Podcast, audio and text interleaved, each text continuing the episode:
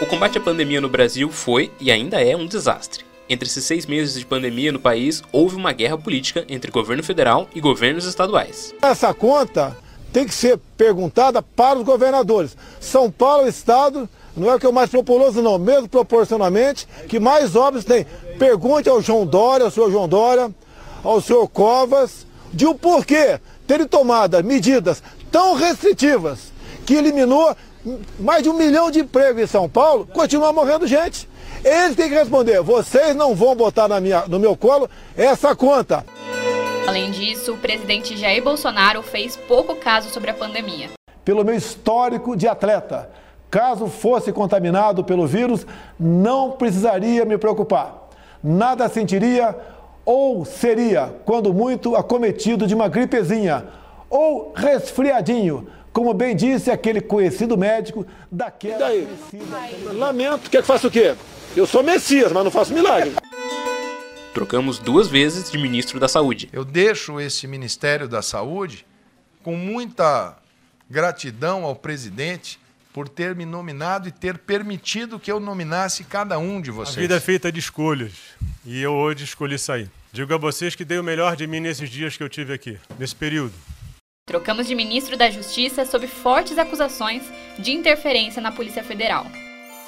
Inclusive foi me prometido na ocasião carta branca para nomear todos os assessores. O grande problema de realizar essa troca, primeiro havia, haveria uma violação de uma promessa que me foi feita inicialmente, que eu teria carta branca. Em segundo lugar, não haveria uma causa para essa substituição. E estaria claro que estaria havendo ali uma interferência política na Polícia Federal. Trocamos de ministro da Educação, também duas vezes. O ministro da Educação, Abraham Weintraub, anunciou a saída do o cargo. O ministro da Educação, Carlos Alberto Decotelli, pediu demissão hoje, menos de uma semana depois de ter sido escolhido para o cargo. Bolsonaro participou de manifestações antidemocráticas.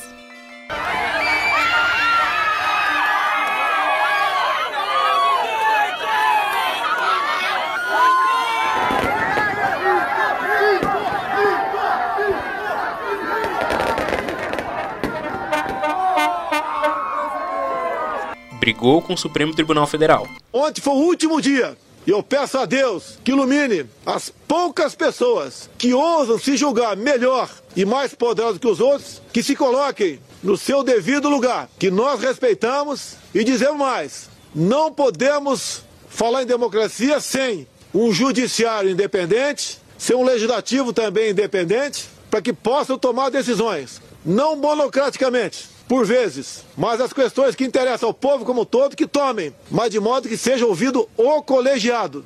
Acabou, porra! Fez muita propaganda de um medicamento sem comprovação científica de que ele funciona para o tratamento de Covid-19. Coisa, coisa cloroquina. Quem não quiser tomar, que não tome, pô, mas não enche o saco quem quer tomar. Tome o que quiser, mas não fica tirando direito. Daí ficam os idiotas. Ah, não tem comprovação científica. Eu sei que não tem. E finalmente, vimos o país amargar 100 mil mortes por conta da pandemia.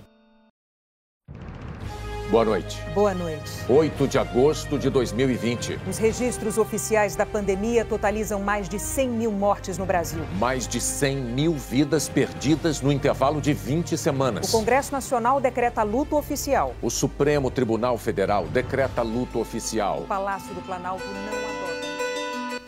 Esse cenário seria trágico em qualquer situação normal. Consequências sem dúvida seriam tomadas e qualquer pessoa poderia pensar que o presidente perderia todo o seu apoio e capital político nesse meio tempo. Mas não foi o que aconteceu. Na última pesquisa da Datafolha, divulgada na semana passada, mostrou que o presidente atingiu o maior índice de aprovação desde o início de seu mandato, subindo de 32% para 37% o número de brasileiros que consideram o governo ótimo ou bom. A rejeição de Bolsonaro também caiu de 44% para 34%. O levantamento também mostrou que 47% da população não considera o presidente como um dos responsáveis pelas mais de 100 mil vidas perdidas no país contra 41% que acham que ele tem parte de culpa e outros 11% que acreditam que ele é o maior responsável por isso. pesquisa foi feita entre os dias 11 e 12 de agosto, com mais de 2 mil pessoas e tem margem de erro de 2 pontos percentuais. Alguns fatores explicam esses números, como o auxílio emergencial de 600 reais, que levou a taxa de pobreza ao menor índice em 40 anos, e o fato de que o presidente está sem causar polêmica ou brigando com outros poderes há 60 dias. Mas ainda assim é uma surpresa. É tentando entender o que envolve essa melhora na aprovação do presidente, por que parte da população não acha ele responsável pelas 100 mil mortes e qual o futuro do mandato do Bolsonaro, é que a gente conversa hoje com o cientista político e mestre em ciência política pela Unirio, Gustavo Loureiro.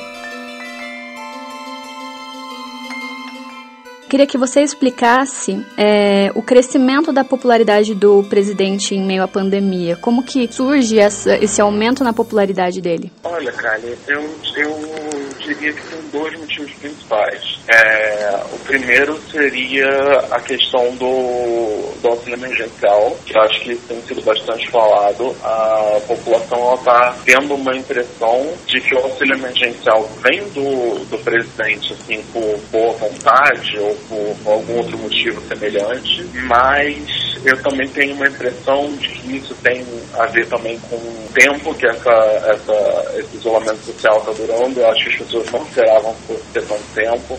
Eu acho que nesse momento esses discursos de a gente precisa voltar para a normalidade, é, o Brasil não pode parar, etc., que a gente vê não só do, do presidente Bolsonaro, mas também de pessoas alinhadas a ele, eu acho que isso acaba tendo mais aderência do que tinha antes, justamente porque as pessoas estão vendo o impacto econômico que isso está tendo e, querendo ou não, eu acho que esse movimento de isolamento social que a gente sabe que é necessário acaba perdendo força justamente porque é, parece que não, não existe um horizonte de é, quando isso vai passar, quando isso vai melhorar e as pessoas estão começando a ficar um pouco mais ansiosas. E você falou aí um pouquinho sobre o auxílio emergencial. É, a gente sabe que para o governo manter esses índices de aprovação, ele precisa desse auxílio, né? A pergunta então é, o governo ele tem dinheiro para manter uma renda universal, já que ele quer implantar o Renda Brasil? Olha, eu diria que não. Por mais que a gente entenda que seja necessário que sejam feitas algumas mudanças e, e tomadas algumas atitudes por parte do governo federal, principalmente, a gente está numa situação um pouco complicada de que a arrecadação vai cair muito esse ano, com certeza. É, mal se sabe se o auxílio emergencial no, no modelo que ele está é sustentável a longo prazo, mas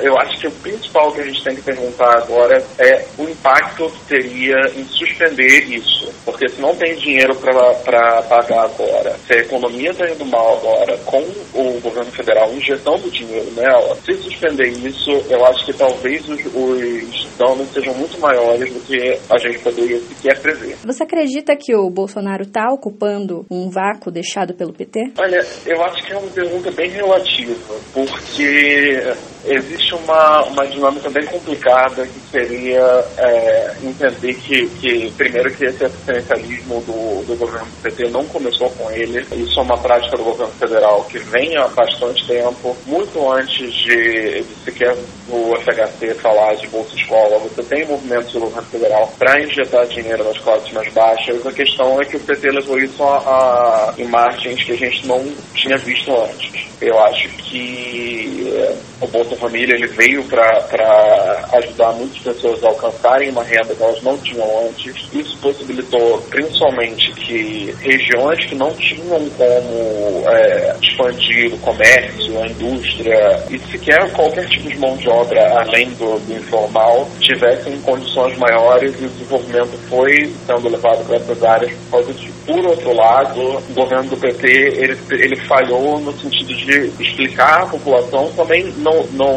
não vamos ser ingênuos e achar que isso não foi uma postura tomada racionalmente de não explicar ao povo que o, Bolsa Família é uma política de Estado, ele não é uma política de governo. É, isso foi instrumentalizado em muitos momentos e eu acho que o que acabou tendo os resultados em relação a isso é que as pessoas não entendem que nesses momentos injetar dinheiro na economia não é uma questão de querer ou não querer, é uma questão de necessidade e é uma questão de uma política básica para frear uma crise que poderia ser muito maior. Eu acho que acabou ficando esse, vamos dizer, gap, esse vácuo que a gente falou, e o Bolsonaro, querendo ou não, está beneficiando disso, por mais de um motivo. Primeiro, porque é, as pessoas não entendem que esse dinheiro não vem diretamente dele, e segundo, porque elas não têm conhecimento geral do, do, de como funciona o sistema político brasileiro. E comparado aos outros presidentes em primeiro mandato, como você acha que está a avaliação do Bolsonaro? Eu acho que isso é uma questão de meio que indiscutível. O Bolsonaro é muito mal avaliado em a se não me engano, quase todos os outros presidentes em,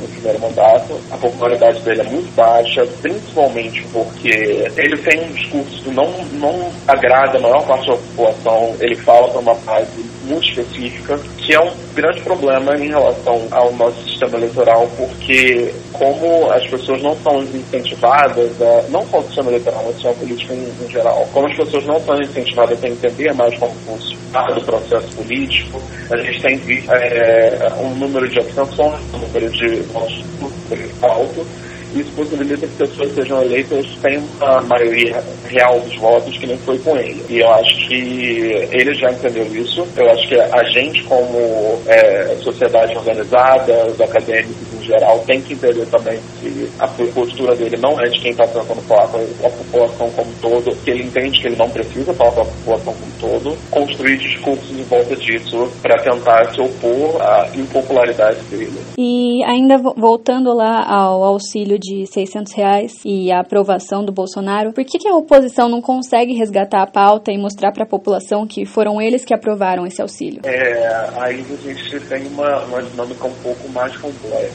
Como eu falei agora, o, o, o povo não tem uma, uma compreensão muito grande do sistema político. Isso não é uma questão de desinteresse, é uma questão de uma prática que sido reforçada há bastante tempo. As elites políticas organizadas elas não têm interesse que o povo entenda como as coisas funcionam, talvez nas últimas quatro eleições, fazer uma política mais de conscientização, mas eu acho que isso ainda não alcança a maior parte da população. E as pessoas não entenderem como funciona o, o não só o governo federal, mas o, o, sistema como um todo, como são as atribuições do legislativo, as atribuições judiciárias, isso dificulta um pouco que as pessoas não só saibam de quem cobrar, também saibam quem é, depositar a sua satisfação. Eu, a, essa desconexão com a realidade política é um problema muito sério, é um problema de interesse de certos grupos que estão no poder há muito tempo para que até não haja renovação e eles consigam se manter, mas também é uma coisa que não tem sido muito combatida em relação a quem se chamava ou quem se chama de oposição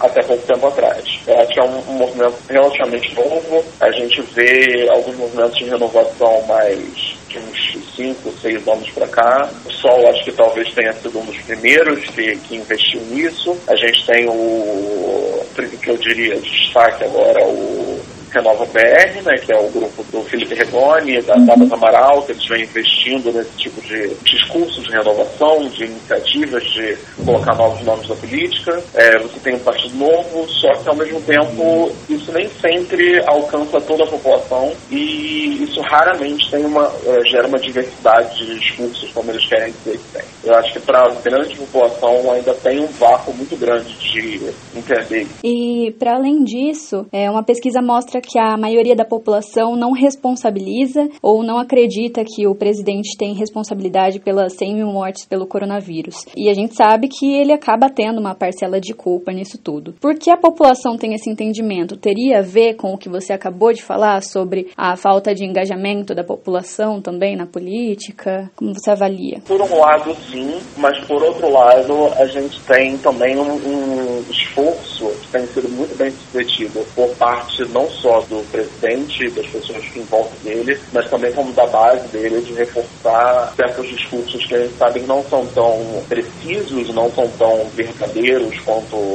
eles dizem ser, principalmente em relação àquela medida do STF de colocar a regulamentação da quarentena, dos lockdowns na mão dos governadores e dos prefeitos, em oposição ao, a tudo que o Bolsonaro queria fazer no começo, que era é, deixar a economia aberta, mesmo com com todos os sinais isso ia ser uma crise grave. E eu acho que eles conseguiram instrumentalizar esse pedido específico muito bem, porque só que ao mesmo tempo, por outro lado, você tem uma instrumentalização muito boa em relação a esse discurso do STF. Ele, o STF retirou do, do governo federal a atribuição de regulamentar sobre a quarentena, sobre o isolamento, sobre essas normas de, de como a economia funcionaria no tempo de pandemia. E por mais que esse tenha sido um ponto específico, a base do presidente ela tem maquinado a sua postura, seus discursos em volta da culpabilização governadores e dos prefeitos, justamente por causa desse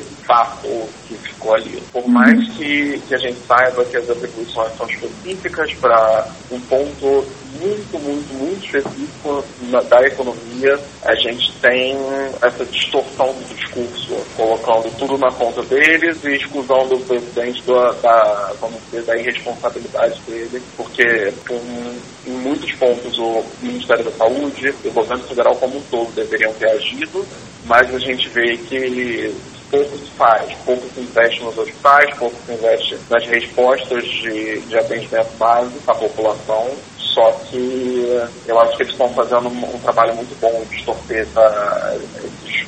E é possível a gente tentar prever algo da reeleição do presidente em 2022? Se a eleição fosse hoje, ele seria reeleito? Eu acho que ainda é muito cedo para falar da, da, eleição de 2022. A gente tem, pelo menos as pessoas que acompanham mais a, as pesquisas, os acadêmicos mais voltados à questão de pesquisa eleitoral, de comportamento eleitoral no todo, eles são um pouco céticos em relação à validade de pesquisas de não tanta antecedência assim muito pode mudar, muitos eventos no horizonte que podem mudar a visão da população em relação não só ao presidente, mas como muitos outros cargos. Eu acho que ainda é um pouco cedo. Só que, como você perguntou se eleição fosse hoje, eu diria que sim. Eu acho que ele seria reeleito hoje porque não existe, de fato, um nome na oposição que consiga juntar, é, aglomerar, vamos dizer, pessoas de várias opiniões políticas diferentes, vertentes políticas que têm um apelo também para a massa. Eu acho que, em relação à oposição, o maior partido da oposição, que é o PT, não tem um nome para as eleições ainda. O Ciro Gomes ainda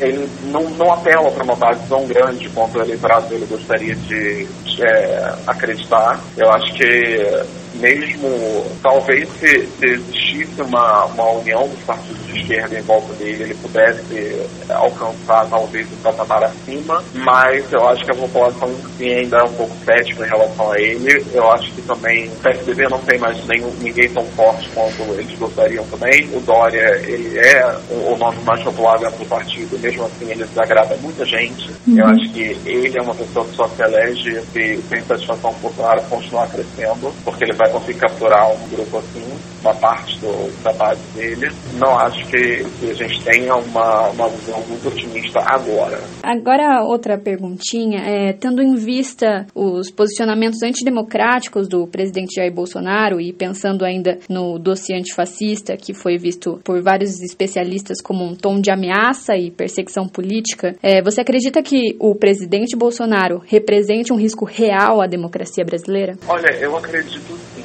Eu acho que ele sempre foi um risco. Ele é um risco produzido pelo nosso próprio sistema, que não é, cuida de punir pessoas que têm discursos é, antidemocráticos. Só que, ao mesmo tempo, eu acho que a mídia faz um trabalho muito grande em normalizar, em manter a calma do não só da população, mas também de investidores externos, de instituições em geral, em torno da normalização do discurso do presidente, porque eu acho que existe uma preocupação muito grande entre o que poderia acontecer se ficasse, vamos dizer, massacrando a população em geral em torno da, dos surtos do presidente, das falas democráticas do presidente. Eu acho que por mais que ele represente isso, as pessoas não conseguem enxergar isso de uma forma tão bem clara, justamente porque existe uma intenção geral de que isso não seja visto. Isso também vem de representantes talvez mais alinhados ao centro, o presidente da, das casas legislativas com certeza tentam reforçar essa ideia de que o presidente não é antidemocrático, como o presidente claramente é antidemocrático Eu acho que a gente, ao mesmo tempo que isso é, serve para acalmar essas pessoas, evitar uma crise muito grande relacionada a não só investimento, não só economia, mas também a população, é, a gente tem um, perigo muito grande, que é deixar um espaço para que isso cresça cada vez mais. E com a crise que se intensifica com a pandemia, é, quais medidas você avalia que devem ser tomadas e são as prioridades para o deveriam ser as prioridades para o governo nesse momento? Eu acho que é necessário agora que o governo invista na economia, principalmente na retomada de emprego. É, o auxílio emergencial ele é um começo, mas ele está longe de ser suficiente. Então, reais é um dinheiro que ajuda pessoas a evitarem, é, vamos dizer, uma crise maior dentro dos lares, é, evita que algumas pessoas vão para a rua e quebrem isolamento social desnecessariamente só que ao mesmo tempo isso não vai se sustentar a longo prazo. É, eu não sei se o caminho é só o complemento de renda, eu acho que o caminho também é investir em mercado de trabalho. É, agora vai ser um pouco complicado porque existe uma insegurança, não só em relação a, ao mercado privado, mas também em relação ao governo investir na esfera pública, em aumentar é, concursos e contratações da, da, do governo federal, das secretarias, das, das, das autarquias relacionadas a isso. Só que a gente vai precisar ver alguma coisa. Eu acho que é, é muito inocente pensar que vai, a economia vai voltar aos trilhos por si só. Eu acho que vai precisar muito de investimento. Eu acho que a ideia do Renda Brasil, por mais que ela seja um pouco mal desenhada, é, ela é um começo para isso, só que ela vai bater, como a gente tem visto na, nas análises, até série recentemente, ela vai bater com o teto de gastos, que, querendo ou não, foi uma, uma ideia defendida pelo Bolsonaro, foi uma ideia trazida pelo Temer, mas foi defendida pelo Bolsonaro, tanto no, no quando ele atuava como deputado, quanto na campanha eleitoral dele, e que a gente vai ver que vai ser um enorme tiro no pé. E agora vai ser muito difícil enxergar como se, se resolve esse impacto. Se vai ser ignorado o teto de gastos, se vai ser revisto o de gastos, só que alguma coisa vai ter que ser feita, porque ou a economia vai desgringolar completamente, ou o governo vai ter que tomar uma atitude.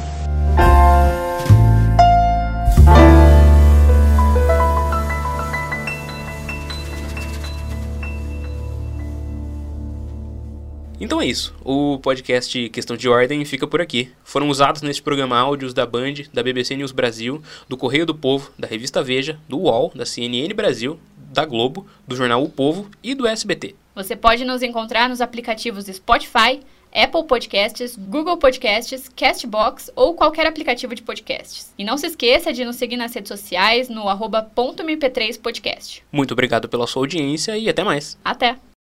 Ponto MP3, produtora de podcasts.